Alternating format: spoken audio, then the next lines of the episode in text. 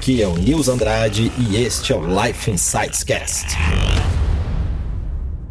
nome é Vinícius e eu estava querendo identificar como é, perceber maus comportamentos durante o dia a dia para tentar solucioná-los. Uhum. Bom, sempre que você. Algumas ideias, vou colocar duas ideias aqui para você, Vinícius. Como perceber maus, é, maus comportamentos. Né? Primeiro, que você pode é, identificar é quando alguém fica chateado com você.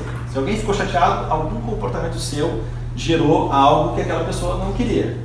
Né? Ou seja, quando gera uma chateação, do meu ponto de vista, a responsabilidade é sempre do comunicador e não da outra pessoa. Claro, outra pessoa pode estar triste, não sei o quê, pode estar melindrada, etc. Todos esses, esses fatores.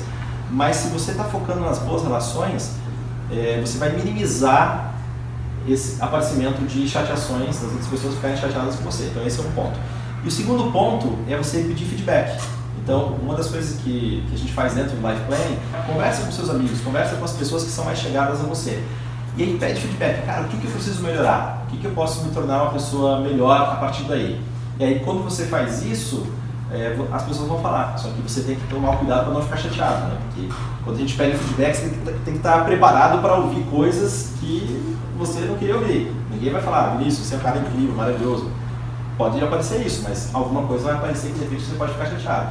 Então, cuida para não levar para o lado pessoal, né? não vai ficar chateado com outra pessoa.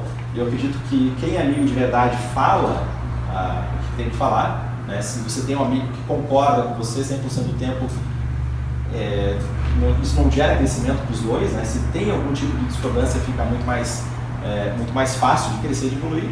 E essa é a dica que eu te dou. Primeiro é observar se você está chateando as pessoas e perguntar por quê. E segundo, pedir feedback é, sobre o que você pode aprimorar. Beleza, Vinícius?